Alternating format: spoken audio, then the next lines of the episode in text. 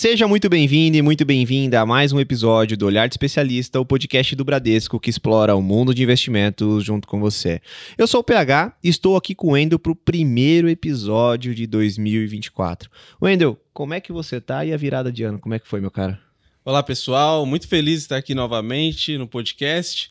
Estou bem, espero que você também esteja. Virada de ano foi ótima. E você, como que passou de virada? Ah, passei bem, a tristeza que acabou, né? A gente Ah, volta é pra realidade. importante. São duas tristezas, que acabou e que eu não ganhei na Mega da Virada. Então, vambora. Nem eu também não ganhei. E, Wendel, o que, que a gente vai falar nesse primeiro episódio do ano?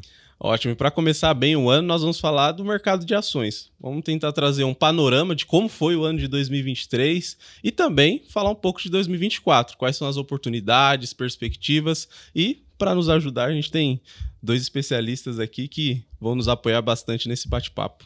Exatamente. Então, você que está nos ouvindo e está com aquela dúvida, né? Bolsa 134 mil pontos, será que eu perdi o time? Exato. Será que eu. Por que, que eu não escutei os calls, né? De quando a gente estava falando desde o meio do ano passado, que juros ia cair, acabei não entrando. Será que ainda dá tempo? É um pouco disso que a gente vai discutir aqui na conversa de hoje. E igual o Endo colocou muito bem, vocês estão vendo aí na thumb do episódio, a gente tem dois convidados para a conversa de hoje. O primeiro, ele tá vindo aqui já pela terceira vez no podcast, então ele tem uma regra aí que precisa cumprir, né, Wendel? Exatamente, pagar o almoço. Boa. Renato Chanes, analista de research na Agora Investimentos, seja muito bem-vindo mais uma vez ao Momento Investidor. Obrigado, pessoal. Obrigado pelo convite. É um prazer estar aqui de novo. Eu achei que eu ia revisitar a teoria econômica, né? Dizem que o último almoço grátis no mercado é a, é diversificação. eu ia falar que era a diversificação e a participação aqui no podcast, mas eu fiquei sabendo que sou eu que pago. É então- invertido, é Eu invertido. não gostei muito da regra. E Renato, para quem não te conhece, quem que é você no mercado financeiro? Bom, acho que a última vez que eu estive aqui, eu estava falando de fundo imobiliário e desde então acho que não mudou muito, né? Eu sou um cara que gosta de aprender muito. É, tô, tent, tentando sempre buscar novas informações, novas fontes de conhecimento. Sou muito curioso, é, intelectualmente falando, ou mesmo eu gosto de me aprofundar em alguns temas. é, então acho que é uma pessoa que bem curiosa. é, acho que eu sei um pouco. Quero continuar, continuar crescendo e aprendendo. Acho que não tem ninguém que é muito burro que não possa ensinar nada, nem, que, nem alguém que seja inteligente demais que não possa aprender. Então, acho que é a vida de. Principalmente analista, né? Eu acho que o Ricardo vai, vai concordar comigo. É, a gente é um, um eterno aprendiz, porque o dia que você souber de tudo, alguma coisa está errada, né? Então, eu, eu me considero um, um cara que está aprendendo sempre. Pô, excelente. E no final das contas é muito modesto ainda, né? É, bastante. E, e nas horas vagas, relembra aqui para nossa audiência os seus hobbies. Ah, eu já, eu já, eu já falei aqui, né? Eu gosto muito de nadar. É, eu, eu faço, faço natação há muito tempo. É, o ano passado eu fiz provas, né? Então, na- nadar em mar aberto. É, esse ano treinando de novo para fazer isso. É, tem uma, teve uma prova no final desse ano, no final do ano passado. Vamos ver se vai ter algumas aqui para frente, mas é difícil, tá meio difícil. esse- ultimamente tem, um pouco, tem sido um pouco mais difícil de co- conciliar as agendas, né? Tem que, eu entro na, na, na, na piscina por volta das 6 horas da manhã, logo às 7 e meia eu já tô aqui de novo para fazer, fazer um morning call, então assim, um pouco complicado, mas é isso, eu gosto muito de nadar. É importante separar essa vida, né, da profissional da, da vida pessoal. No mercado financeiro, às vezes, isso aperta um pouco, mas no final das contas dá para conciliar a agenda. né? Exatamente. E que rotina, que rotina. Eu ainda tô tentando iniciar dessa forma também o meu dia. Acho que em algum tempo eu consigo e depois eu tento pegar algumas dicas com você. É só começar, gente. Coloca, o- coloca o despertador lá, 4 e meia para a primeira vez. Você vai ficar com raiva dele, você vai jogar ele debaixo da cama. Ele toca depois de 5 e 15, você vai ter que levantar para pegar, então você vai acordar. É um perfeito. E o nosso segundo convidado está vindo aqui pela segunda vez no nosso canal, participou aqui do quarto episódio. Ricardo França, analista de research na Agora Investimentos.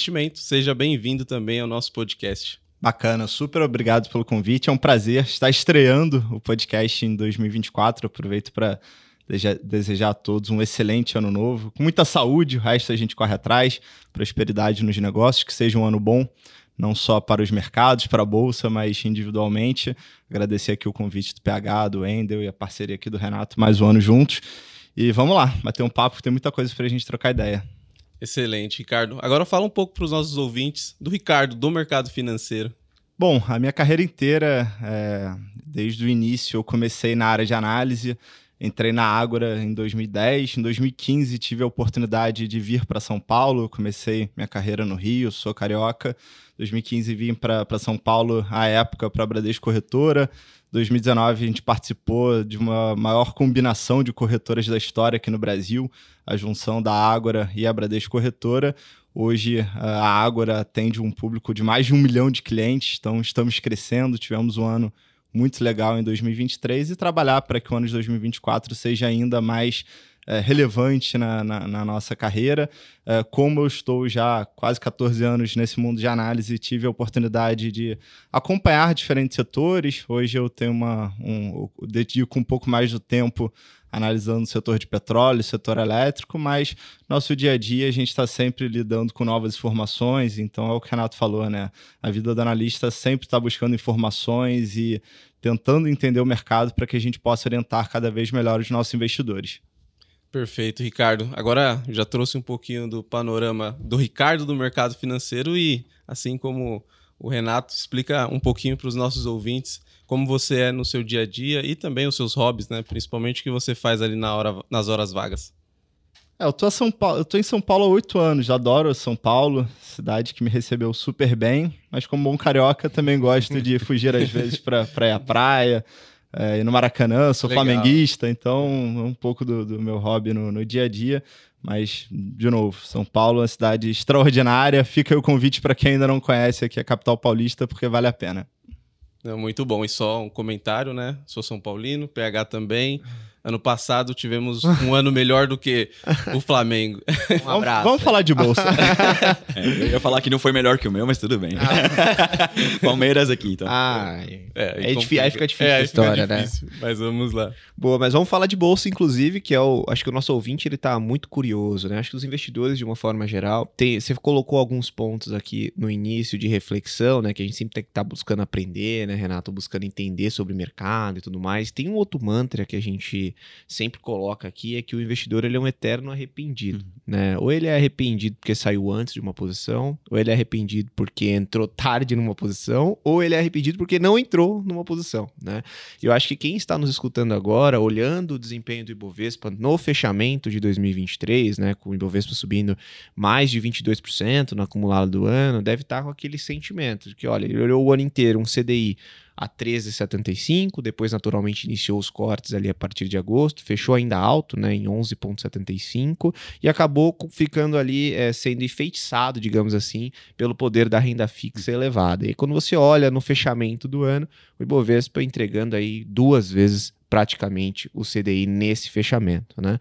E aí agora a grande dúvida é, vocês acreditam que ainda tem espaço para avanço nesse ano de 2024? Acho que o primeiro ponto aqui é cuidado com a fotografia e vamos olhar o filme, né?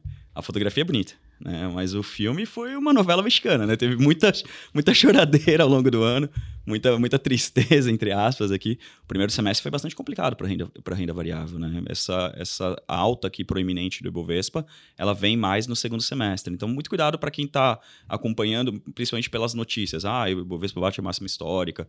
A gente entende que sim, a gente até vai, acho que é o tema aqui central, que tem espaço, mas cuidado para quem está de fora e não cair no, no no otimismo exagerado de, da mídia, ou aquele movimento que em finanças, né, você já deve ter comentado bastante, né, do FOMO, né, o Fear of Missing Out, né? Poxa, só eu fiquei de fora da bolsa. Então, acompanhar a tendência, né? Porque é um mercado que não é linear, diferentemente da renda fixa, ele, ele é pouquíssimo linear.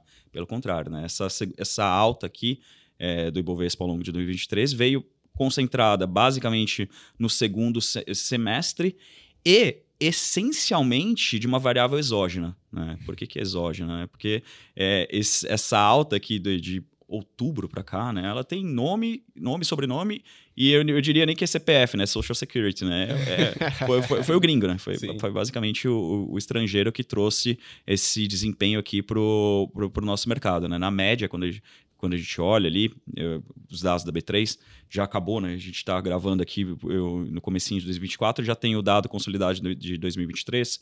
O investidor estrangeiro entrou com 45 bilhões de reais. Só que, por outro lado, o investidor local, né, o investidor, o, os fundos, né, que você já deve ter conversado bastante uhum. com gestores, tiraram quase 70. Né? Então, assim, é, não, foi, não foi unanimidade. A bolsa não foi o call mais óbvio de 2023. Né? Então, é, entender como vai ser essa dinâmica daqui para frente, na nossa opinião, é fundamental houve sim essa maré positiva vinda nos últimos dias aqui. A gente pode até tentar discutir um pouco o porquê, mas uhum. é, long story short, né, resumindo aqui, foi queda de taxa de juros americana, né, então é basicamente uma variável exógena, né, totalmente exógena, e aqui no Brasil os desafios continuam bastante grandes, né, você tem um lado fiscal, você tem um parque fabril defasado, tem muita coisa, então não dá para tapar o sol com a peneira, mas tem, tem coisa para acontecer sim, né, Ricardo? É, exatamente, só em adição a esse comentário que o, que o Renato falou, é, de fato foi o gringo, foi o investidor estrangeiro que acabou comprando Bolsa Brasileira e esse movimento se concentrou nos últimos dois meses, né? alguns chamaram de, de rally de, de, final de ano, mas foi um movimento global. Né? O Ibovespa ele encerrou o ano com uma alta superior a 22%, o S&P principal índice de referência da, da Bolsa Americana, subiu 25%, algo próximo a isso. Quando a gente olha o desempenho das principais bolsas da Europa, americana e aqui no Brasil, a performance ela foi muito similar. Então, diria que a gente pode atribuir, é, em grande parte, quase que absolutamente a performance da Bolsa Brasileira, uh, em particular no último trimestre, é um movimento global. Então, foi um investidor que adicionou o risco muito associado a esse ponto já comentado, que foi o movimento de queda dos juros de longo prazo nos Estados Unidos. E aqui vale até uma, um breve é, um, recapitular essa história, porque é, os Estados Unidos veio de um processo de elevação de juros é, em busca de uma missão que era controlar a inflação por lá, que acabou chegando em patamares super elevados. Lembrando que os Estados Unidos eles chegaram a lidar com uma inflação no patamar mais alto nos últimos 40 anos. Né? Não é muito comum para o americano enfrentar esse nível de, de variação dos preços e o Fed teve que correr atrás.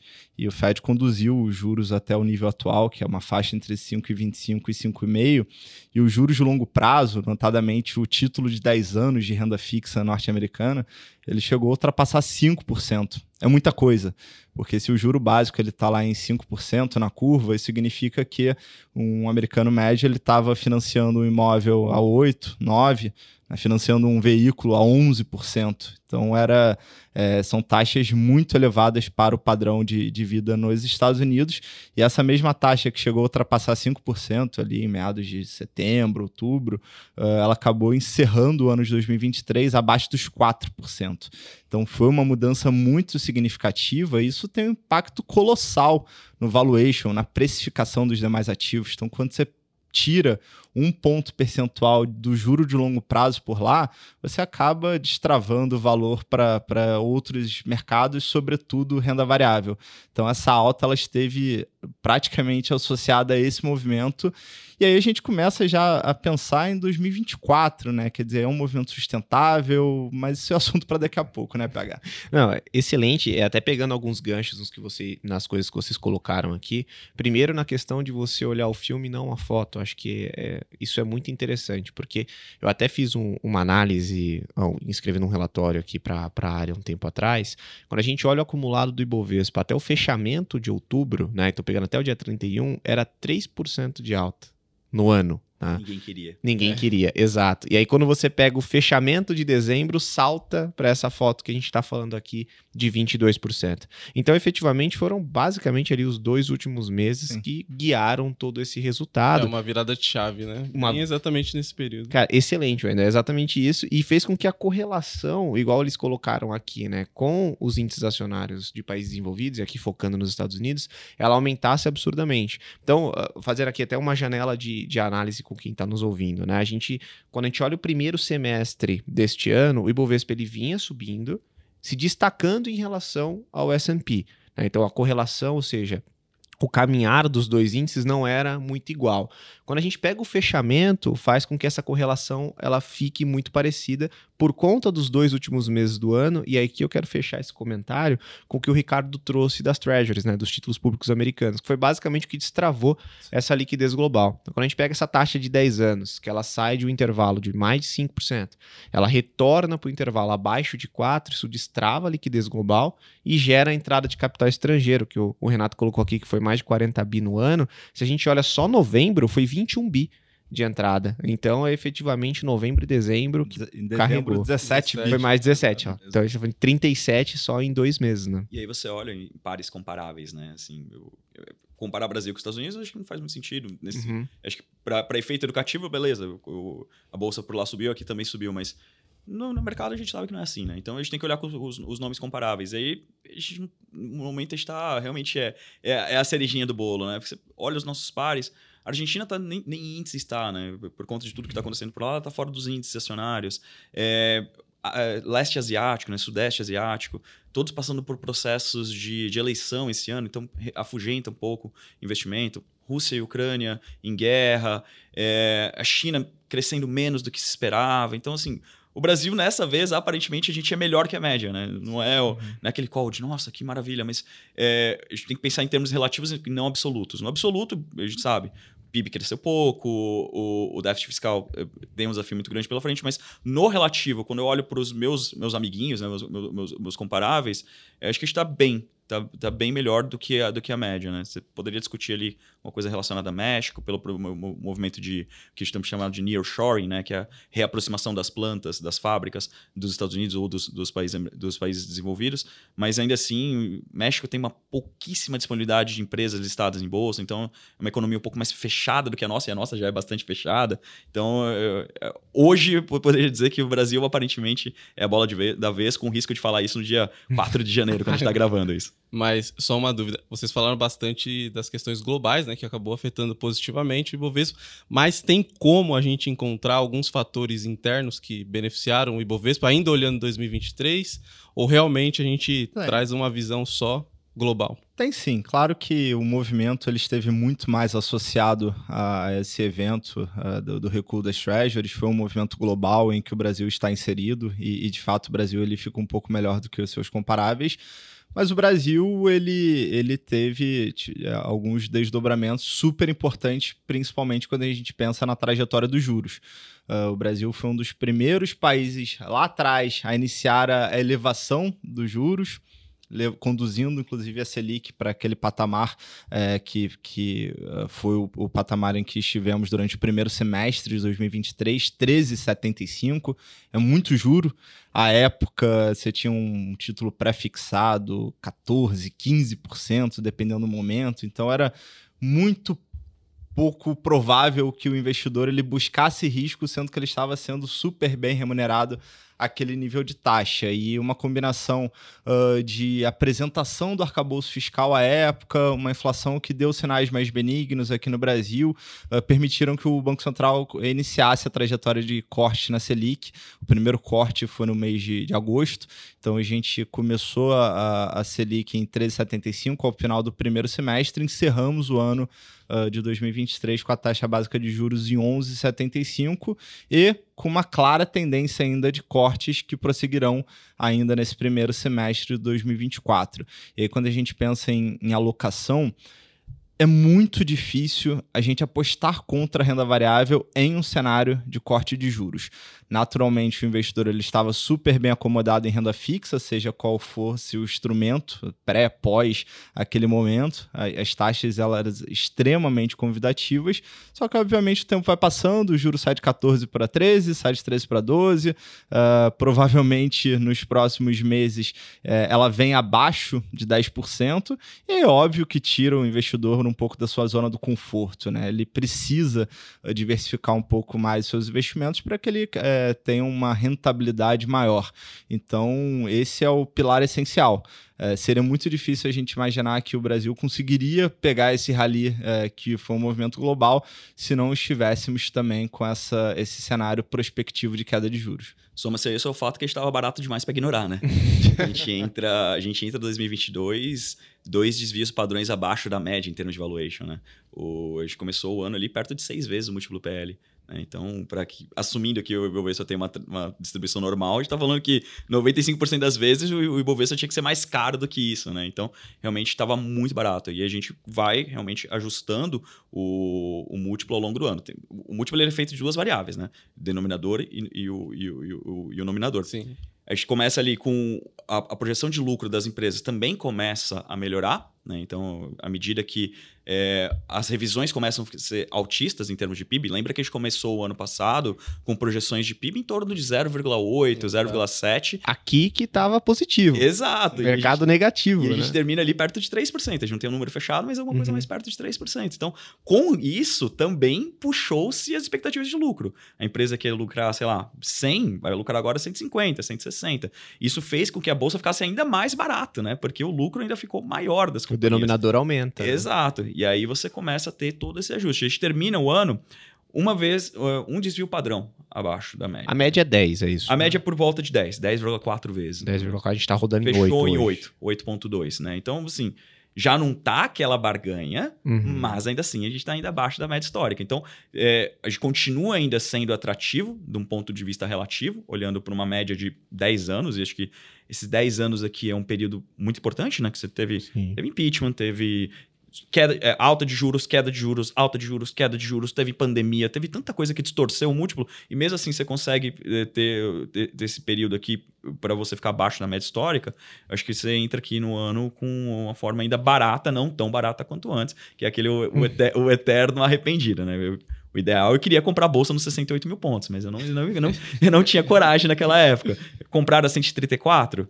Claro que a, a, margem de segurança ela começa a ficar menor, mas é, cuidado com esse negócio de máxima histórica, né? A gente não acaba na máxima histórica, o mundo não acaba na máxima histórica. Pensa no seu salário. Então você chegou aqui no seu salário atual, você não ganha mais que isso, nunca mais? Peraí, não é assim, gente. É Tem inflação, as empresas vão continuar crescendo. Tudo isso faz com que o, a, essa máxima histórica nominal, importante tra trazer, né? É nominal esse 134 mil, que se a gente fosse ajustar pela inflação, o Bovespa deveria estar lá mais perto dos 180, 190 mil pontos, mas não vou falar isso para as pessoas ficarem tristes. É, mas é, acho que tem espaço ainda, bastante espaço. Acho que melhor do que falar do, que falar do passado é falar do prospectivo, né? O que, que a gente está vendo para frente. E acho que a gente fez até um, um motivo da, da, nossa presença aqui, é um relatório que, que nós produzimos aqui em, em, várias mãos, né? Uhum.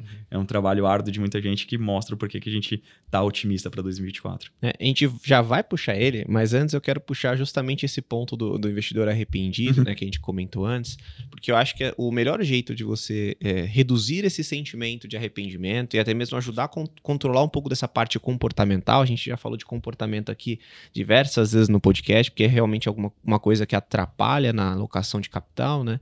É você efetivamente determinar, e eu vou voltar com essa história, acho que é a quarta vez que eu falo isso aqui, mas é importante bater na tecla, é voltar com a questão de uma alocação estrutural. Uhum. Né? Então, assim, se você determina o teu perfil de investidor, determina um objetivo que seja adequado àquele perfil, e essa, essa distinção aqui é importante, porque não é porque você é arrojado que uhum. sempre a sua carteira estará arrojada, ela uhum. vai depender do seu objetivo. Se você é um, um perfil arrojado, mas vai usar um recurso em dois anos, um ano e meio, não faz sentido você ter uma carteira num nível de risco compatente com o teu perfil, você tem que ajustar. Então, se você tem um objetivo que é compatente, que está alinhado com, com, um perfil mais agressivo, né, naturalmente você vai ter que carregar sempre uma exposição maior em ativos de risco.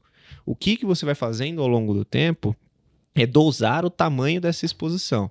E aí isso ajuda a justamente a tirar um pouco desse viés, primeiro, de que ah, eu não vou comprar bolsa agora por N motivos. Né? Um deles, por exemplo, ah, tá muito caro, não vou entrar. Não, a minha alocação estrutural é de ter bolsa. Exemplo, 20%.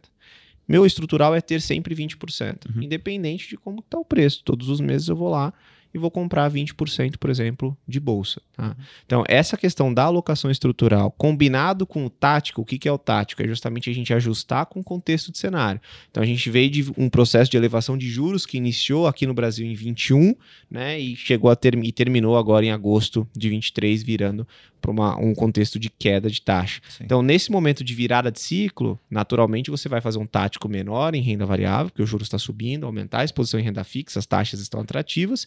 Quando esse ciclo ele vira, por exemplo, agora eu estou em manutenção e a próxima expectativa é queda. Naturalmente eu vou calibrar mais a minha renda variável e reduzir, por exemplo, a minha exposição em renda fixa. Aqui pensando num portfólio simples entre renda fixa e renda variável. Tá? Tudo isso o nosso especialista de investimentos consegue ajudar você que está nos ouvindo a calibrar isso de acordo com o seu objetivo e o seu perfil. Com certeza. Mas... E até como complemento, é só resumindo, né, para quem está ouvindo, ou seja, é entender os momentos, tanto o seu de vida quanto também o de mercado, né? E a partir daí ajustar as alocações. Exato. Excelente, Wendel. E acho que agora a gente pode falar daqui para frente, né? Seguimos. É. Vamos lá, as perspectivas. Feliz 2024 agora. Exatamente. É, agora, agora, a gente entra na parte difícil da conversa. Começou o ano, vamos lá. então, olhando para 24, né? Entre os setores, quais as maiores oportunidades que vocês enxergam? O que está mais descontado, o que não está? Maravilha. De fato, a nossa bolsa ela ainda é atrativa do ponto de vista de valuation. O Renato comentou que hoje a gente inicia o ano de 2024 com o Ibovespa uh, negociando a um múltiplo preço sobre o lucro próximo a oito vezes. Uh, já discutimos a média histórica dos últimos 10 anos é de 10 vezes, 10,5, ou seja, do ponto de vista de valuation, a gente entende que tem coisa barata e, eh, sobretudo, tem coisa de qualidade barata, que é até mais importante, né? Não adianta o investidor comprar qualquer ação, comprar qualquer ativo, a gente sempre vai bater nessa tecla aqui da importância da seletividade, quer dizer, o que, que eu estou colocando para dentro da minha carteira uh, que faça sentido dentro da minha estratégia de diversificação. Analisando setores, uh, em geral, a gente vê que tem oportunidade em todos os setores praticamente. Uh, o ano passado foi um ano muito forte para algumas blue chips, por exemplo, Petrobras teve um ano de 2023 excepcional, ainda respaldado por um nível de distribuição de, de dividendos uh, super elevados, que permitiu que, que o mercado continuasse comprando essa tese. Alguns outros setores começaram a ter uma recuperação, notadamente nesse, nesses últimos dois meses, uh, setor de bancos, uh, a Vale, e aí a gente está falando apenas da, das blue chips. Né? Uh, em geral, acho que o blue chip continua sendo boas escolhas para o investidor que tem uma cabeça realmente de longo prazo. A gente pode aprofundar mais à frente algumas escolhas individuais. É, agora, do ponto de vista de, de valuation, de potencial de valorização, alguns setores realmente eles ficaram muito para trás. Claro que normalmente tem um motivo para isso. Varejo teve um, um, ano difícil em 2023. O primeiro semestre, com aquele nível de juro, era super complicado para o varejo, porque o crédito estava mais limitado, as pessoas tinham dificuldade em buscar financiamento, uh, setores muito sensíveis a juros tiveram um primeiro semestre super complicado, construção civil também é um exemplo, e à medida que a taxa de juros começou a cair, esses papéis começaram a andar. Então, o varejo ele está muito atrasado, não acho que você tem. É, escolhas tão óbvias. Eu acho que o, o, setor de varejo ele ainda exige uma seletividade muito grande. A gente vai continuar evitando aquelas empresas é, muito alavancadas, ainda que você tenha uma queda de juros beneficiando o resultado financeiro delas. É, ainda não é o momento. Talvez mais para frente a gente pode, possa é, ter uma visão um pouco mais positiva. E isso tem um motivo. Né? O Brasil ele teve em 2023 um, um crescimento que acabou surpreendendo. PIB provavelmente vai fechar o ano, fechou o ano passado com crescimento próximo a 3%, só que para 2024 as expectativas elas caem para um crescimento próximo a 1,5%, segundo o último boletim Focus que foi divulgado agora no dia 2 de janeiro. É, boletim Focus ele reúne as expectativas de praticamente todos os economistas uh, do Brasil, então você tem uma desaceleração importante. E aí, quando você tem uma desaceleração, naturalmente a gente pensa que empresas que são muito dependentes de crescimento, elas ainda têm dificuldade. Então, não são todas as empresas que provavelmente terão um crescimento de lucro da mesma intensidade que outrora vimos, né? Então, é, evitar esses nomes que dependem muito do PIB, mas ao mesmo tempo é, tem muito nome que depende de queda de juros que vai se beneficiar. Então, a, a escolha não é tão óbvia, né? Eu tenho argumentos para defender aqui uma, um, um posicionamento em bolsa, porque juro vai cair, que a gente vai ter dias melhores à frente, mas ao mesmo tempo eu te trago argumentos para que você não fique tão otimista.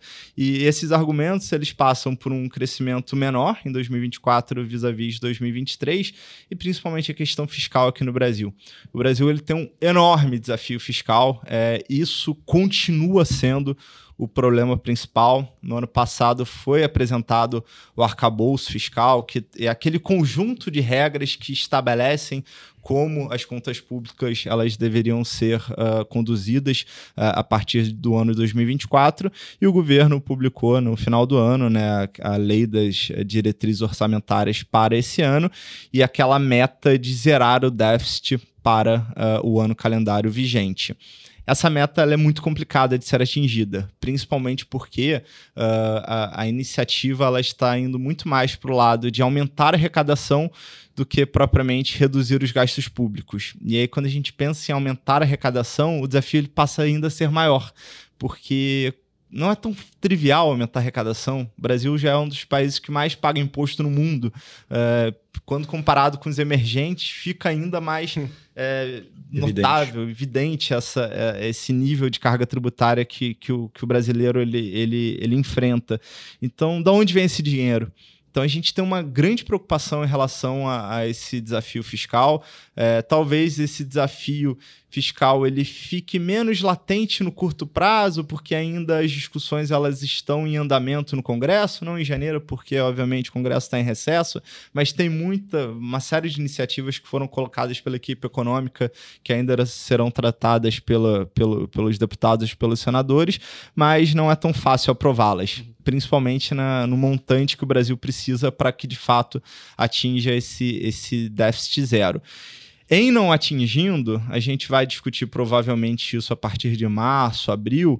Uh, existem algumas possibilidades. Né? Uma delas seria eventualmente alterar a meta e aí você de fato coloca de novo um holofote nesse problema fiscal uh, e também um problema que, se mantido durante muito tempo, você acaba trazendo de volta uh, um juro real super elevado. Né? Então, ao mesmo tempo que a gente comemora e celebra a queda da Selic, quer dizer, os juros hoje ele está em 11,75, uh, dia 31 de janeiro agora tem uma próxima reunião, o juro vai cair, na reunião seguinte vai cair de novo, né? daqui a três reuniões do Copom o juro vai continuar caindo, isso é muito bom, mas ele encontra um limitador uh, para até onde esses juros podem cair exatamente nessa questão fiscal. Então é aquela história, né? A gente comemora, o juro cai, mas cai para 9% no cenário da pesquisa Focus, quer dizer, não é um juro tão baixo. Né? Então isso limita esse otimismo desenfreado. A gente, a gente celebra, a gente acha que isso é um gatilho super importante para que o investidor continue comprando bolsa, mas não é um cenário de bull market. Né? O uhum. cenário de bull market é aquele cenário que você compra qualquer ação a qualquer momento, de qualquer setor, e provavelmente você vai ganhar dinheiro.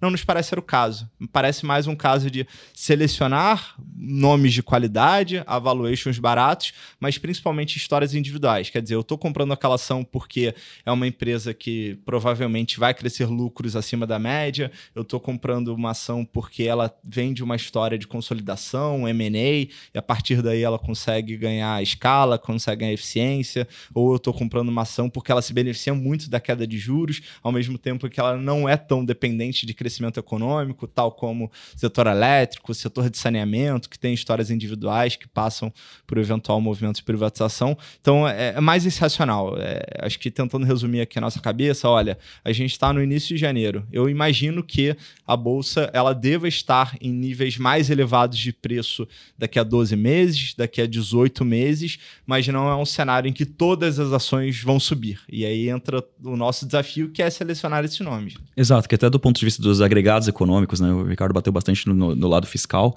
mas a gente tem uma, uma contrapartida de produtividade muito baixa, né? A gente está falando aqui que quase 60% do parque fabril brasileiro é obsoleto ou em vias de ser obsoleto. Com um juro terminal de 9%, o incentivo para que as empresas é, atualizem esse parque fabril é pequeno, né? Porque você tem que ter uma margem muito grande para pelo menos pagar o seu custo de oportunidade ali. Então, realmente é, é, bastante complexo. Aí você fica com aquela fábrica defasada. E aquela velha máxima, né?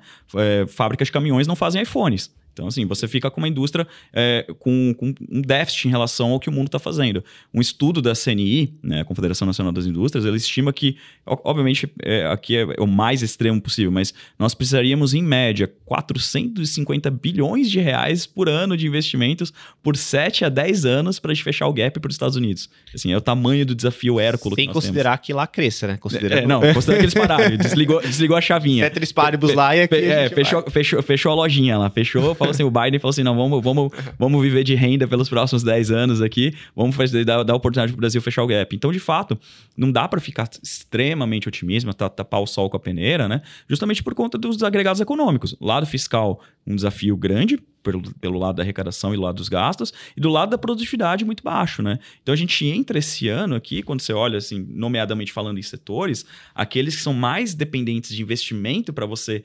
crescer de fato, aqueles mais caros, né? Então, o, por exemplo, o setor de industrials, né? O setor de industrial, ele entra em 2024 em linha com a média histórica. É um setor que não está barato, tão pouco está caro. Assim como o setor de utilities, né, que envolve saneamento, energia elétrica, esse ele entra um pouquinho mais caro do que a média, porque é um setor que demanda bastante investimentos e a gente está no meio de um ciclo de investimentos, né, com discussões relacionadas à privatização, uhum. de um lado, e de expansão, né, leilões de transmissão e outros, né. Só que, por outro lado, tem alguns setores que realmente estão muito baratos, né, e, e na média a bolsa está barata porque esses setores estão bem baratos. Então, aqui, quem que entra mais barato em, em 2024? Claramente os cíclicos, que o, que o, que o Ricardo comentou, né?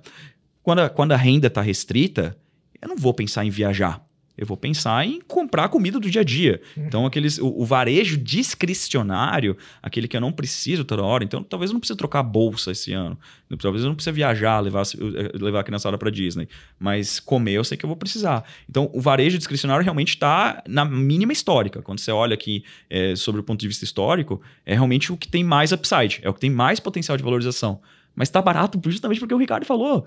Tem um motivo para tá barato, não é, não é à toa. Então sair comprando qualquer coisa, ah, vou comprar qualquer, qualquer ação aqui de varejo porque realmente é mais barato. De fato é mais barato, mas cuidado com os catalisadores que vão fazer elas andarem, né? Acho que tem alguns setores que são é, condições precedentes, né? Eles antecipam ciclos. Por exemplo, o setor bancário ele costuma ser um, um, um, indicador antecedente, né? Quando o ciclo de crédito começa a melhorar, em decorrência dele você começa a ter melhor consumo. Né? Então, o setor de bancos ele entra o ano abaixo da média histórica e com um ciclo de crédito mais favorável. Então, assim, cuidado, seletividade, né? Acho que a, a ideia aqui é sempre mostrar otimismo mais contido, né? Não é qualquer coisa, não é qualquer papel, não é qualquer setor. Tem nomes, tem nomes bons em todos os setores, mas não quer dizer que todos os setores sejam bons. Não, perfeito. E até só aproveitando e puxando um gancho, que vocês falaram bastante de desafios né, para os setores, e eu vi que vocês falaram bastante de desafios internos. Sim. Só queria ver com vocês se a gente também tem desafios externos, ou seja, vindo lá de fora que Muitos. podem sim afetar, afetar os setores. Vamos lá, vou deixar com o podcast de três horas. é, se a vida no Brasil já não era tão simples quando a gente é, traz uh, os inputs internacionais, o cenário ele fica realmente muito complexo e, e vai tornar o nosso desafio ainda maior para selecionar esses nomes que farão parte da, das nossas carteiras. E aí, até lembrando, uh, na Ágora, nosso time de análise nós publicamos todos os meses carteiras recomendadas de ações, porque é um pouco do que o PH trabalhou aqui. Olha, a gente tem uma posição estrutural em bolsa, cada um com um percentual de acordo com o seu perfil, mas as histórias mudam.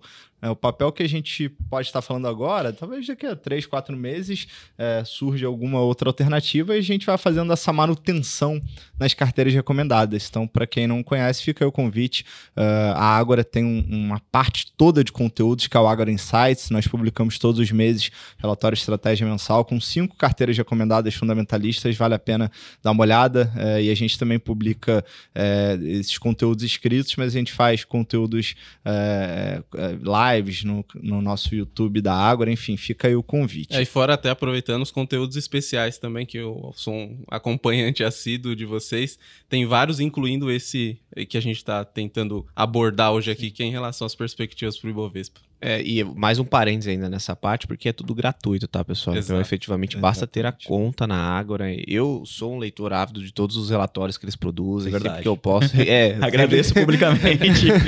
eu sempre também estou acompanhando, vejo as lives, a abertura de mercado. Tem um analista gráfico, que é o Henrique, inclusive, depois a gente precisa ver para trazer ele aqui. Ele faz uma abertura de mercado sensacional para quem gosta de análise gráfica. Então, já fica o convite total, abertura de conta gratuita, muito conteúdo bacana lá para vocês poderem acessar. E tem um aperitivo, se você não for, for cliente, também pode entrar no Agro Insights, tem uma parte ali gratuita antes de ser, ser logado, que tem algumas informações essenciais ali para o investidor começar a sua trajetória. Boa. Show. É isso aí. Bom, falamos da parte legal aqui. Vamos falar dos desafios globais. Não, não Tchau, são, pessoal. Vou voltar. Não, são poucos, não são poucos. É, o ano passado foi um ano extremamente desafiador sobre todas as esferas. Né? O, o mundo passou por um processo de elevação de juros nos Estados Unidos, na Europa, praticamente todas as regiões elevaram seus juros, uma busca por reduzir a inflação que acabou disparando.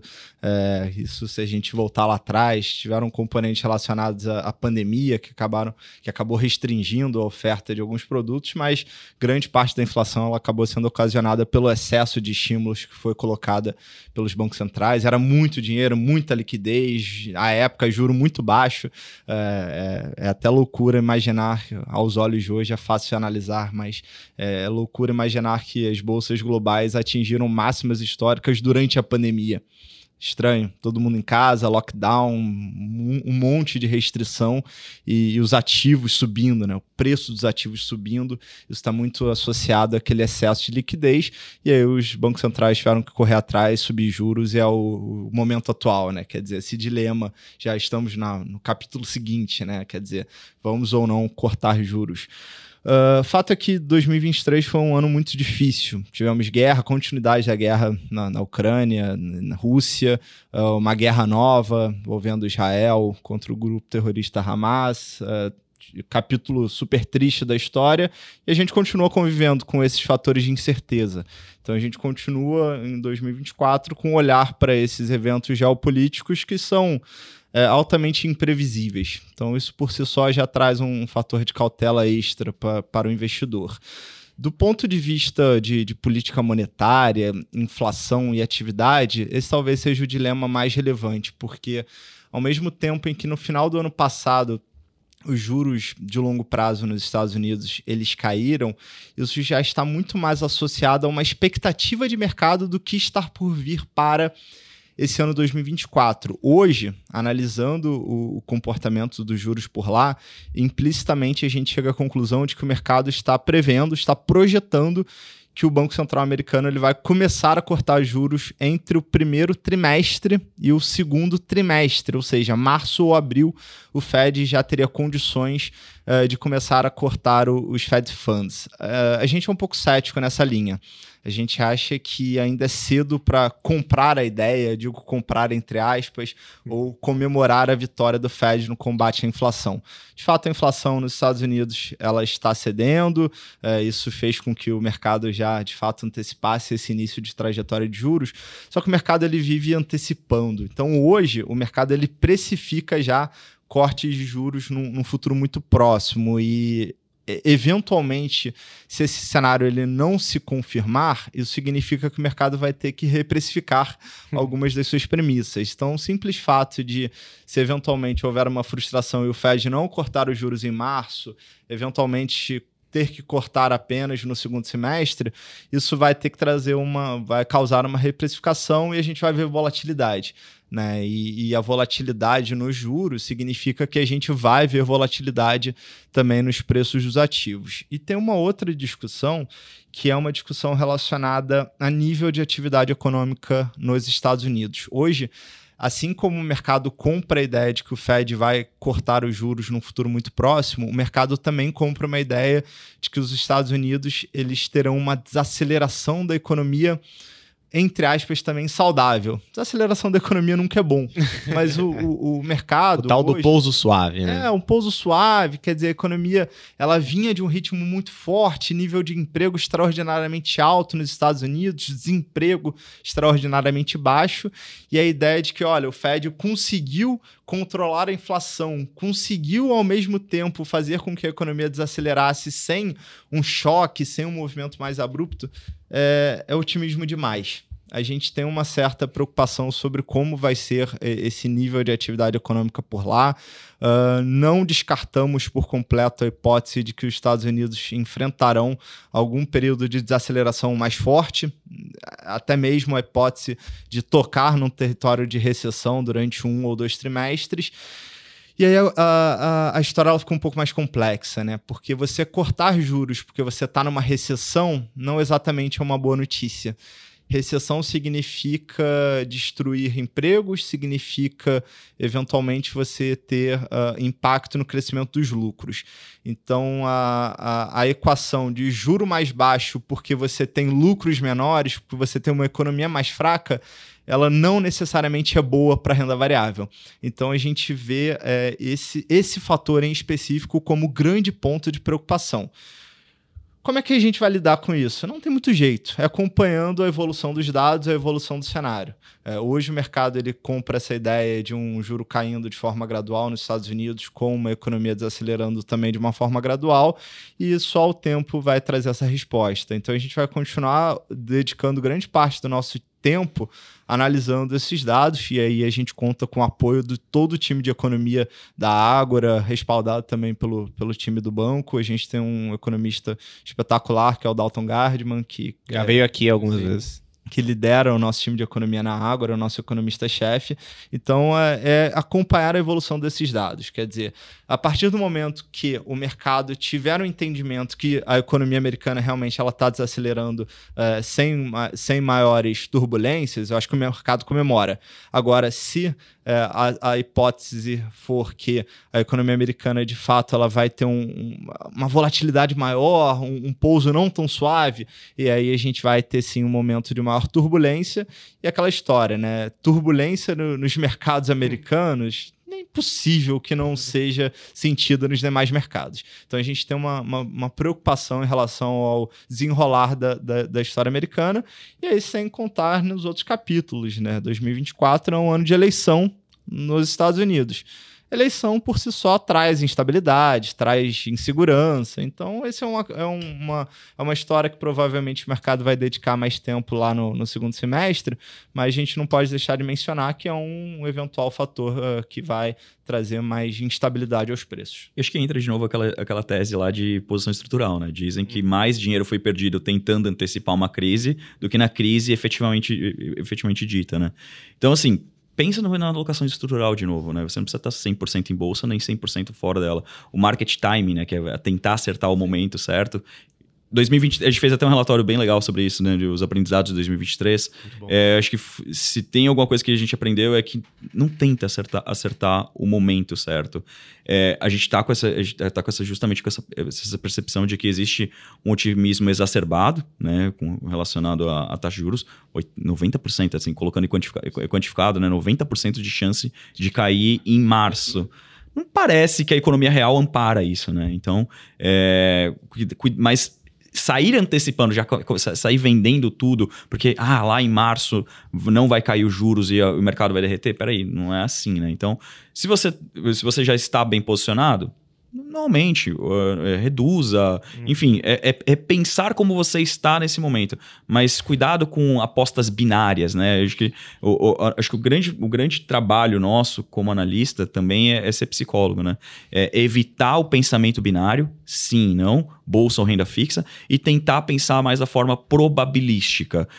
Em se confirmando que os juros não caem, qual que deveria ser uma probabilidade mais possível de, de reação de mercado. Possivelmente o mercado cai. No cenário que o mercado caia lá em março, em função dessa expectativa, como que é melhor estar posicionado em renda variável? Estar posicionado, ah, talvez naquelas empresas que tenham é, dólar, né, sejam indexadas a dólar, para numa, numa, dor de barriga do gringo saindo daqui, eu me aproveitar daquilo. Então, ter cenários alternativos. Cuidado muito com o pensamento binário. Eu acho que a, a, a vida egressa, né, pregressa aqui do, dos nossos investidores nos mostram isso.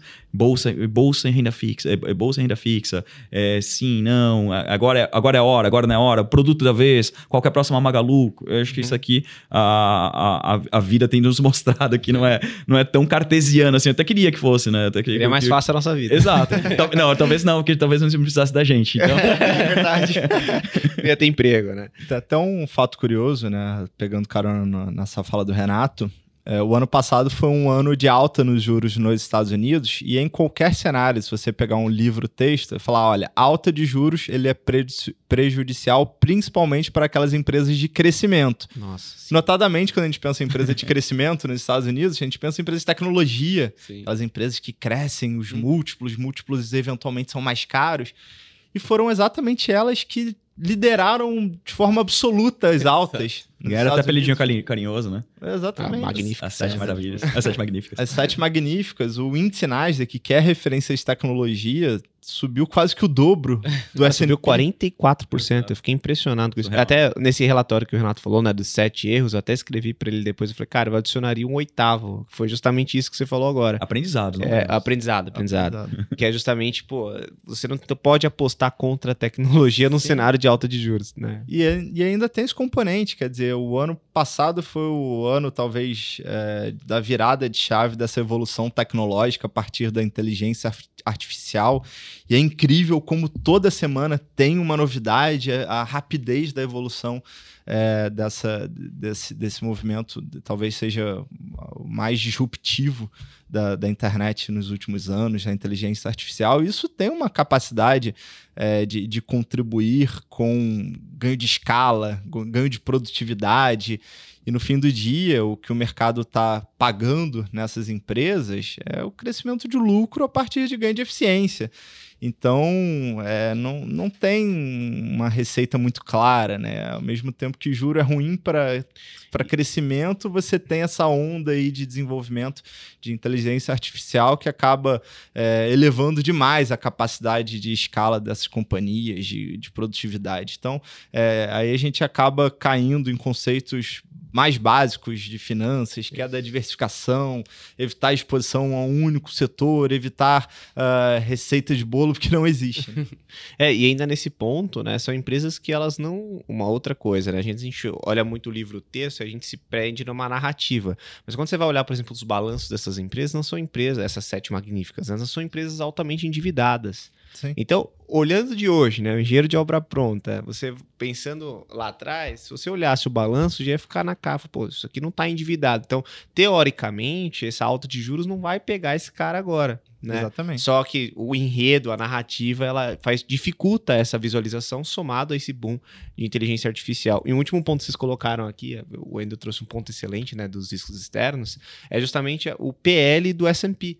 A gente falou muito do preço sobre o lucro do Ibovespa, que está operando um desvio padrão abaixo da média e tal. O S&P não, ele está na média histórica, né? Sim. Então, você tem esse enredo difícil com o, os, o valuation adequado, naturalmente a, o, a, oscilação lá fora ela pode ser um pouco maior. É, o livro texto ele tá sem, sem rigor acadêmico aqui, nem quero uhum. criticar o passado, mas a gente, a gente tem uma, uma, teoria econômica um pouco mais antiga, mais defasada, né? Então, sem considerar alguns eventos, alguns eventos que aconteceram principalmente advento de é, inteligência artificial. Então, assim, Markowitz, será que faz tanto sentido hoje?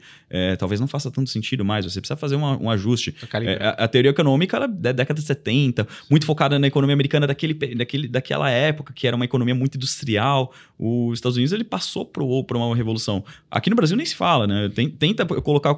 Markowitz, tenta fazer Markowitz Você aqui no Brasil. Ele. Não, não, não funciona, não funciona. Então, assim, a, a teoria econômica ela é, ela, é um, ela é um norte, mas ela não tem que ser a ferro e fogo. A gente tem que estar sempre. Porque é o que eu falei no começo, né? a gente tem que ser sempre curioso, porque as coisas mudam no começo. o livro texto do ano passado não faz, não faz sentido hoje, porque se eu fosse seguir a regra, esse ano eu teria ficado short em Apple e estaria triste. Exatamente. Eu queria até fazer uma, uma pergunta aqui pro, pro Renato, aproveitar, porque a gente começou essa, essa etapa aqui falando de alguns riscos do cenário Sim. global, mas talvez tenham também aqueles riscos positivos. E, e, e, o ano passado é, havia uma enorme expectativa com a China, com reabertura, e aí o mercado foi cada vez ficando mais cético, porque a China não decolava, não decolava, e passava mês, passava indicador econômico, não vinha aquele crescimento econômico que uh, nós imaginávamos até no, no início do ano passado. E aí o mercado chegou o final do ano passado muito cético em relação à China. Quer dizer, ah, a China não cresce o que crescia 10 anos atrás, isso é óbvio, isso é sabido e de fato não vai crescer. Mas talvez tenha um excesso de pessimismo em relação à China, Renato. Exato, acho que esse, esse aqui bate muito nessa tecla, né? Eu nem, eu nem quero entrar muito no, no, muito no detalhe economês, né? Porque vocês já, já trouxeram especialistas do DPEC que vão para lá duas, três vezes por ano, então vem o negócio ali, o anedótico mesmo, né? Tá vendo como que o chinês está consumindo? O meu é muito mais pela, pelas as nossas fontes de informação. Mas é, a gente começa 2023 com, com, a, com a China sendo a bola da vez e dois, três meses depois percebeu-se que não seria. Até por uma relutância do governo central, né, de não expandir o déficit fiscal. Né? Então, diferentemente daqui, eles não gostam muito de, de, crescer por meio do endividamento. E o ano passado já foi uma marca importante. A China terminou com 3,5% de déficit fiscal. Isso não é normal. Tá? A China tenta fazer déficit zero ou ainda fazer superávit.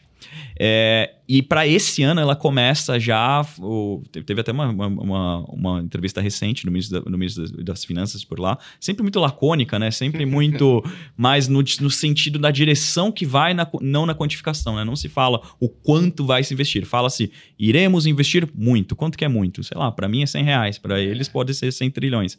É, então, assim, a gente começa esse ano de forma um pouco mais positiva. E tem anedóticos que sugerem que de fato a gente está num momento positivo, né? Então, assim, apesar de todas as críticas à China, talvez o exemplo máximo aqui, é... quanto que é o minério de ferro?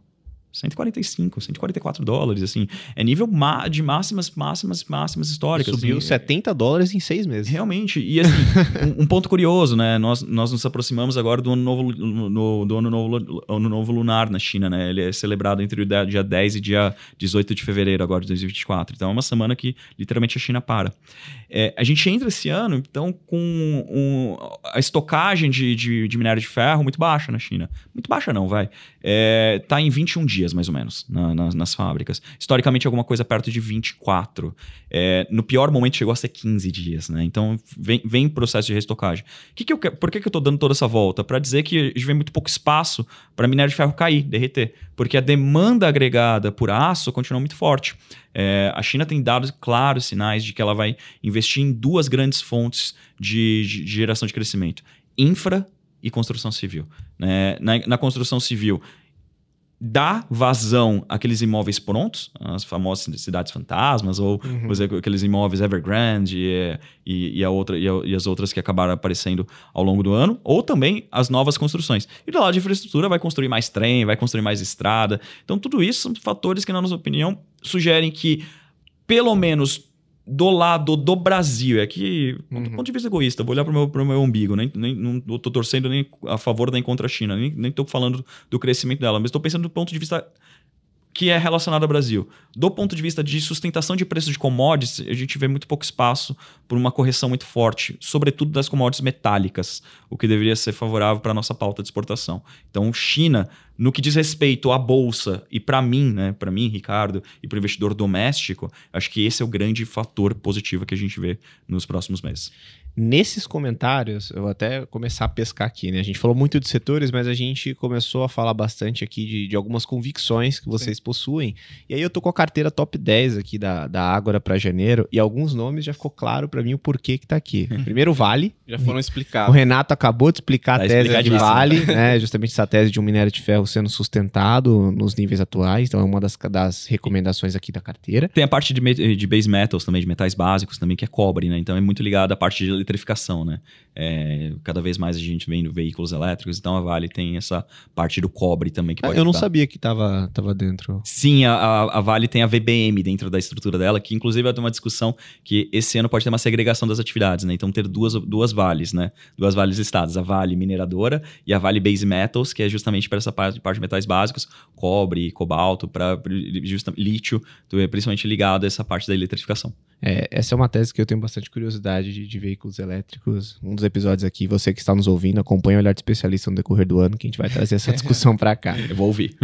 e tem mais uma, tem mais duas teses aqui que, que foram faladas também. Acho que a tese de Vivara está um pouco ligada a essa questão do varejo, esse filtro dentro do varejo, né? seletividade. né? É, você considera ela um varejo discricionário? É um, é um varejo. É que é, é que é mais. Ela é um segmento de luxo, isso a torna talvez um pouco menos sensível a, a uma desaceleração de crescimento econômico aqui no Brasil.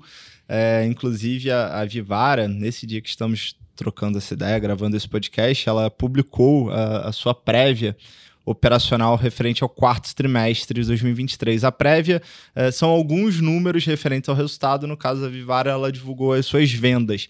E as vendas cresceram 24% em base anual acima das nossas expectativas, expectativa? que já eram elevadas, que eram de aproximadamente 20%. Nossa. Então é uma empresa que está conseguindo entregar vendas e nos diferentes canais, sejam eles presenciais ou online, nas suas diferentes marcas.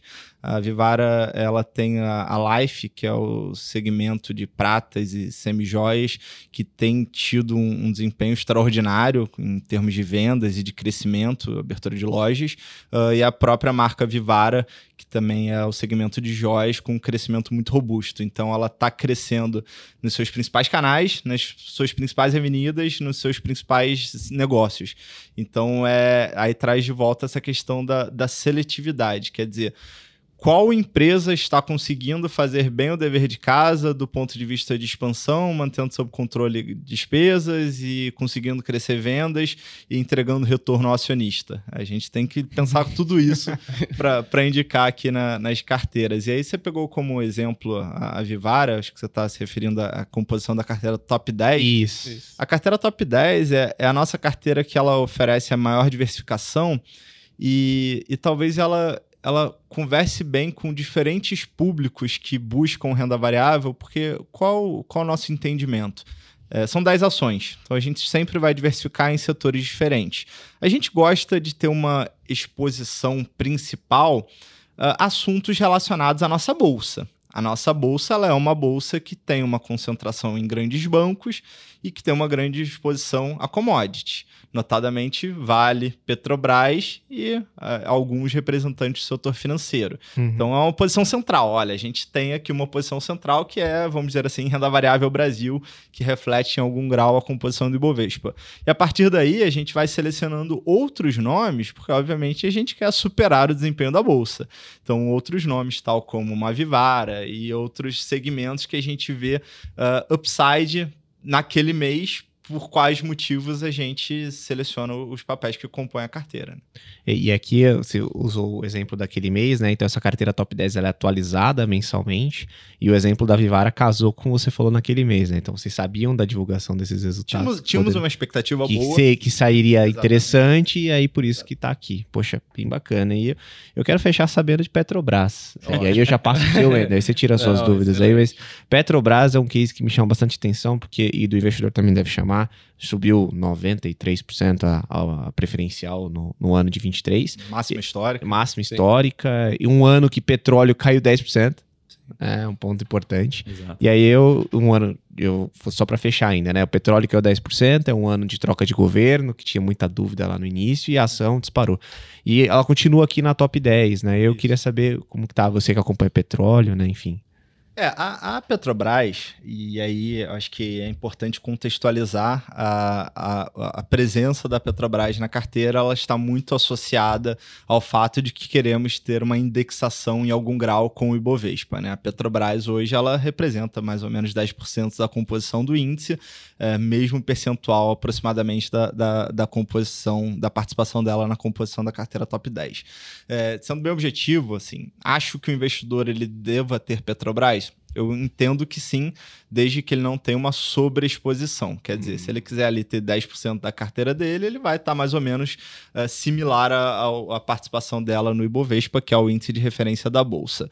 Petrobras subiu muito nos últimos meses. Eu acho que o ano de 2023 ele foi um ano em que muitas das dúvidas que o mercado tinha relacionada à Petrobras elas foram esclarecidas e tentando ser objetivo aqui, a, Petrobras ela tinha alguns pilares da tese.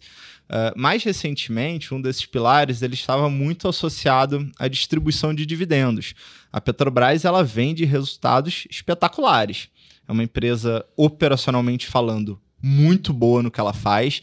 Ela explora petróleo como ninguém, ela explora petróleo no pré-sal como ninguém. O pré-sal no Brasil ele já responde por mais de 70% da exploração total e a Petrobras é quem melhor sabe fazer isso. Então, ela tem uma vantagem competitiva extraordinária, tem um custo de exploração muito baixo. Então, a Petrobras, da porta para dentro, empresa excepcional. E aí teve mudança de governo, obviamente, o mercado fica ali uh, um pouco inquieto, tentando entender quais serão as diretrizes adotadas. E, e ao longo do ano, essas diretrizes elas foram sinalizadas. Então, houve uma mudança na, na, política de distribuição de dividendos da Petrobras, é, mas de modo que a atual política ela continua sugerindo que os dividendos serão ainda elevados. Talvez não tão elevados como foram lá os dividendos de 2022, mas para vocês terem uma ideia aqui de número, a gente tem uma estimativa de dividend yield, ou seja, o retorno esperado com a distribuição de dividendo para a Petrobras em 2024, da ordem de 20%. É muito dividendo. Sim, é muito. Exato. A gente está falando aqui praticamente o dobro da média de yield das petroleiras comparáveis com ela no mundo inteiro. Então, e aí a gente está falando do investidor só local, a gente está falando do investidor global Sim. que olha para o Brasil como um país exportador, como um país muito forte em commodity, que vê a Petrobras como uma porta de entrada, levando em consideração a liquidez. Né? Em um ano como foi 2023, que entraram mais 40 bilhões de, capital estrangeiro, esse investidor ele busca liquidez.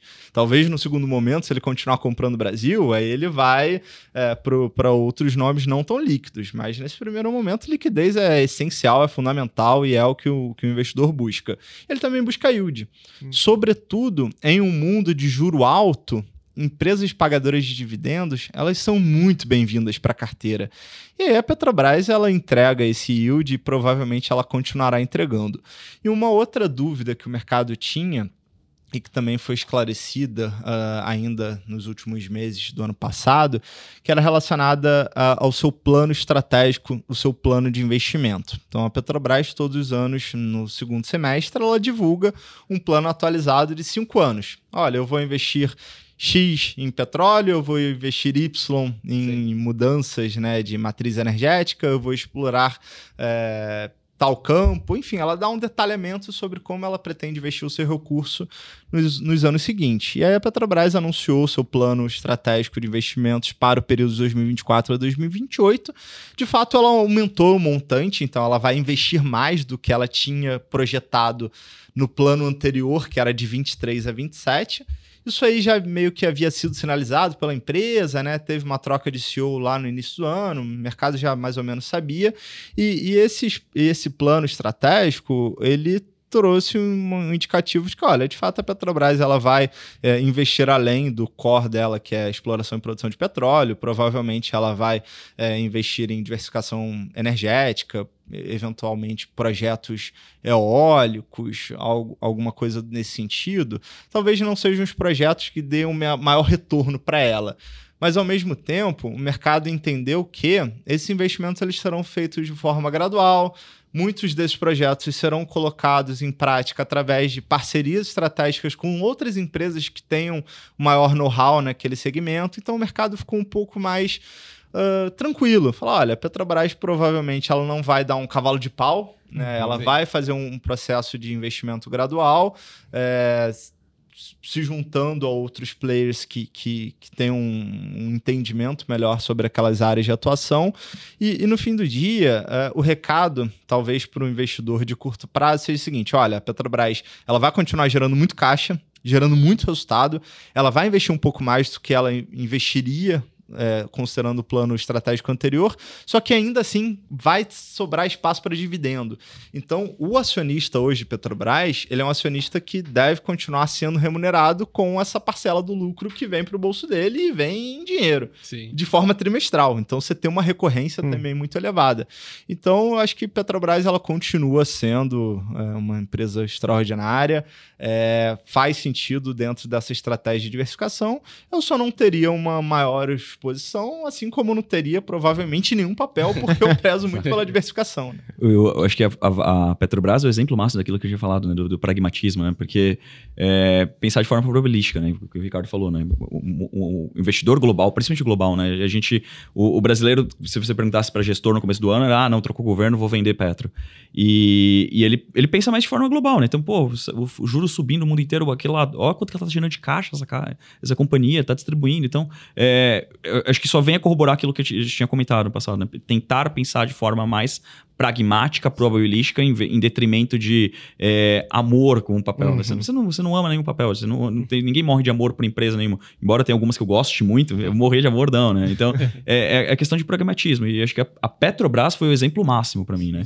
E o estrangeiro, ele não tem essa, essa relação de ame ou odeie que a gente às vezes tem, né? Você, você, a ação agora é um negócio muito com, com, com, é engraçado, né? Que acho que da pandemia em diante as pessoas começaram a olhar muito mais para o mercado de ação, gera, gera discussão em bar, né? Assim, sim, sim. Eu acho que o estrangeiro não tem muito isso. É, Petrobras, tá gerando caixa? Ah, vale a pena, então vou comprar. Então, acho que é basicamente isso. e tem a questão do posicionamento tático, né? Porque a, a bolsa, o mercado da Rússia, ele ficou ininvestível e a Rússia tinha uma bolsa sim. meio similar à do Brasil no sentido de exposição a, a petroleiras e aí o investidor ele quer ter exposição a petróleo. Lembrando que o petróleo, você falou, ah, o petróleo realmente não teve uma performance excepcional, mas o preço dele hoje está rodando ali a casa de 80 dólares e o mercado tem como premissa de que é um mundo que cresce pouco, né? 2023 foi, não foi um ano de crescimento global, uh, é, 2024 também não parece ser um ano de crescimento global e, e a commodity está ali 80.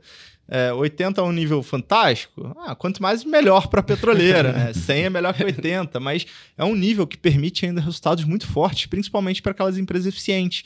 Então, a Petrobras, como tem um lifting cost extremamente baixo, ela vai continuar é, levando resultados muito, muito consolidados.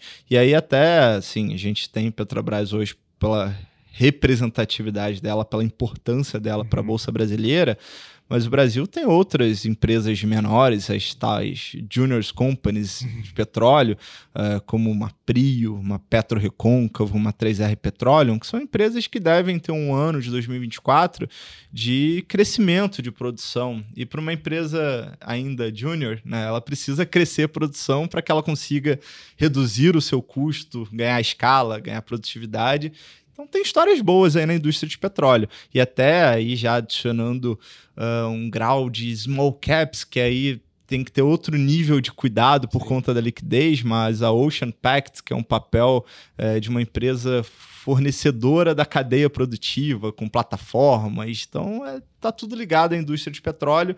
Não está na carteira, porque a gente tem um cuidado realmente com a liquidez, é um papel com uma liquidez baixa. Então, cuidado aí quem está nos ouvindo, sem, sem grandes exposições, mas, enfim, alguns nomes relacionados à cadeia produtiva de petróleo. Perfeito. E até acho que tentando trazer um ponto que talvez seja curiosidade, não só nossa, mas também dos ouvintes, né? E você falou bastante de resultados, trouxe questão de expectativa. Aqui a gente trouxe setores, trouxe bastante, né? As ações específicas. Mas o ouvinte talvez esteja. A pergunta curioso. do milhão agora. Exato, a pergunta do milhão de reais. Que chega início do ano, todo mundo quer saber, a gente acompanha bastante também. Que é a questão qual a projeção, a expectativa da Ágora para o Ibovespa para o final de 2024, se a gente puder passar para os nossos ouvintes? O Ibovespa está para o câmbio para, como economista, né?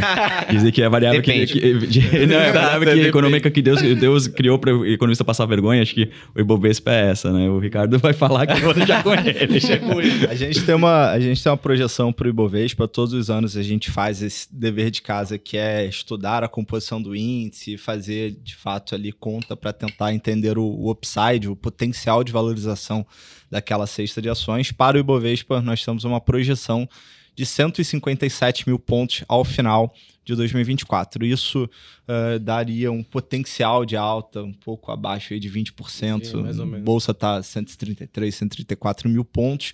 Uh, agora, sendo bem honesto, estou preocupado em acertar o preço-alvo na mosca. Adoraria. Trabalhamos para acertar. E acertaram 23, né? É um disclaimer importante. Estavam com projeção de 130 mil, né? Sim. Final de 23. Tivemos um, um ano bom aí. Mas eu acho que o, o, o dever é que isso vale tanto para a projeção do Ibovespa como o preço-alvo que a gente trabalha para as ações É claro que a gente quer acertar o preço-alvo, a gente quer acertar mais que errar, a gente recomenda 10 ações na carteira top 10, a gente quer acertar as 10, mas uh, o, o, fato é o seguinte, o, o estudo, ele nos traz mais informações sobre a direção da Bolsa, é, um entendimento sobre o potencial de alta daquele ativo, ou no caso do Ibovespa, aquela cesta de ativos, do que eu quero cravar o 157 no Sim. dia 30 de dezembro de 2024. É mais um referencial de potencial. E aqui, como eu comentei no início do, do podcast, hoje eu entendo que a Bolsa ela vai estar mais cara daqui a 12 meses, ela vai estar mais cara, mais cara no, no sentido literal, valorização, né? É, no sentido vai, vai estar numa pontuação acima em 12 meses, em 18 meses, em 24 meses. Uh, o caminho não é fácil. Eu não acho que a bolsa vai estar mais cara semana que vem, mês que vem, no outro mês e por assim em diante. Não é um caminho linear, é um caminho super acidentado, cheio de buraco nessa estrada. Mas para aquele investidor, ah, eu quero comprar hoje, olhar daqui a 12 meses, eu acho que ele tem potencial de alta. É, mas não é um bull market. Quer dizer, mesmo se a gente estiver certo desses 157 mil, a gente tem que parar para pensar: olha, o, o nosso custo básico de capital, que é o CDI, ele está em 12%, arredondando hoje. Né? Ele vai cair, vai estar tá 10% daqui a alguns meses, um pouco abaixo disso. 12% de, de, de, de renda fixa e mais um prêmio de risco para estar posicionado em bolsa, que é 6, 7%, você já tem 17%. Sim. Então, é um número meio pragmático, assim, ah, tem potencial ali de 18% para a bolsa não nos parece muito distante realmente do que a gente entende como cenário para renda variável, mas não é um cenário de altas extraordinárias, tampouco um cenário em que todos os papéis vão subir. Então, aí, de novo, é, eu prefiro muito mais trabalhar na seletividade, trabalhar nas escolhas individuais dos nomes que o investidor deve ter em carteira, do que, ah, fecha o olho e compra a bolsa. Acho que não é por aí. Exatamente, que eu tinha comentado lá, se ajustar para inflação, câmbio, uhum. é, mesmo esses 157 mil pontos, a gente não estaria nem, nem perto das máximas históricas. Então, realmente parece muito condizente com o cenário atual, principalmente essa questão, né? Selic ainda está em 12, né? Sim. Não é 9, então é, tá, é uma boa remuneração pelo risco, né? Mas não é aquele, aquele de compra de olho fechado. Aquele extraordinário, né? Igual a gente viu, por exemplo, em 2019, né? Sim. Que foi um ano é, muito atípico. Sim. Eu esqueci de colocar uma classe de ativo na alocação estrutural, Wendel. Sabe qual é? Não me recordo, vamos ver. O, o Eno Guaraná. Que é, vai ajudar a passar por essa. toda essa vai ter muita dor de barriga, né, né? Para quem investe olhando ali o fechamento de 12 meses, mas compra um Eninho junto ali com a composição da carteira que ajuda a passar e no final. ajuda sempre. O resultado tende a ser bem interessante. Bom, acho que cobrimos muito aqui bem bastante. a nossa pauta, né, né, Wendel? Bem preenchida, bem recheado, com bastante informação já para os nossos ouvintes. E a gente agradece, como sempre uh, o enriquecedor bate-papo com vocês. Boa, e agora tem o nosso quadro fatídico, né? vou deixar você anunciar, o barulhinho já vai vir, mas vou deixar com você aí. Vamos lá, o nosso tradicional elevator speech ou conversa de elevador. É, bate-bola bem rápido aqui, perguntas tranquilas, tá? E até já inicio com uma que, digamos assim, Vamos tentar entender um pouco da percepção de vocês em relação a isso. Que em todos esses anos de mercado, qual foi o case que mais marcou vocês em todo esse tempo de carreira? Uh, posso começar, Ricardo? Claro, vai lá. Uh, eu acho que o que mais marcou aqui foi meados de 15 ou 16, não me lembrar exatamente, que a gente estava dando, dando o call de que a, né, né, bem, bem antigo esse aqui, acho que talvez quem talvez esteja ouvindo não vai lembrar, é, da Fibria. A Fibria era uma empresa que existia aqui na, é, do, do, do, do, do Grupo Votorantim, é, e a gente estava dando o call de que a Fibria seria comprada, ou pela Clabin ou pela Suzano. E a gente apostava que seria com a Suzano, e de fato acabou sendo pela Suzano, né? Então acho que foi, foi uma, uma das teses ali que mais me marcou, porque a gente pegou o timing assim na mosca. A gente começou é, a dar esse call ali em fevereiro, e se não me engano, a, a, o, a, o anúncio da operação acabou sendo em agosto. Então isso foi o que Nossa. marcou bastante. Esse está sendo polido aqui, acertou a asa da mosca. Né? Bom, é, quando eu entrei na área de análise na Ágora em 2010, os analistas à época eles tinham uma baita experiência porque eles tinham atravessado a crise de 2008. Sim. Então todos falavam, ah, atravessei a crise, era um selo de qualidade. Né? passei por uma crise.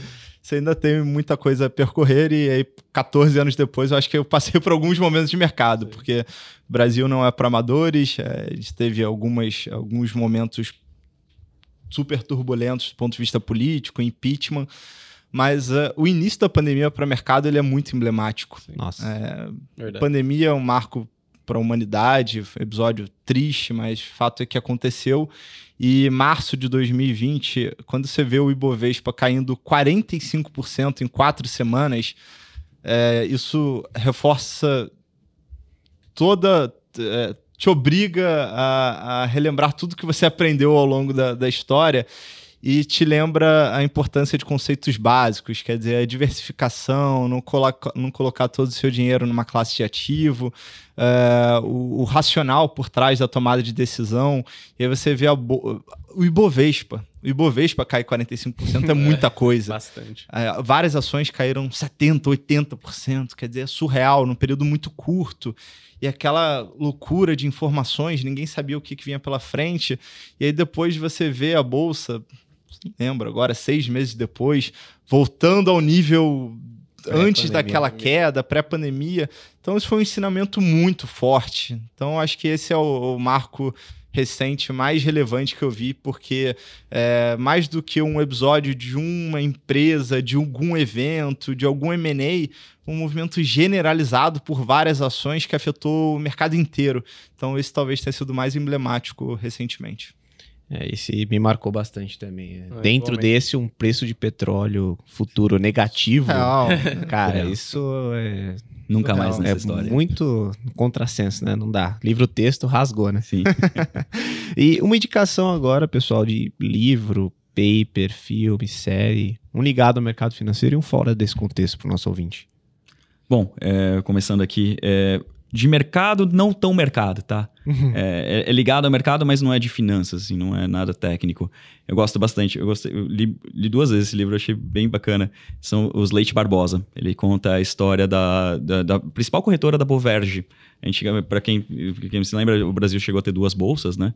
Teve a Boverge antes do, do Narras quebrar, e aí consolidou tudo aqui no Bovespa, então tinha duas e era, era a corretora mais importante da época. Então, contando um pouco dos bastidores desse mundo de, de corretora, até tem, um, tem uma passagem né, que dá, eles comentam a origem do, do, do, do, termo Mauricinho aqui no Brasil, né? De uma pessoa engomadinha, uhum. rica. O Mauricinho era o Maurício Leite Barbosa, né? Então ele, ele conta um pouco da história legal. da família.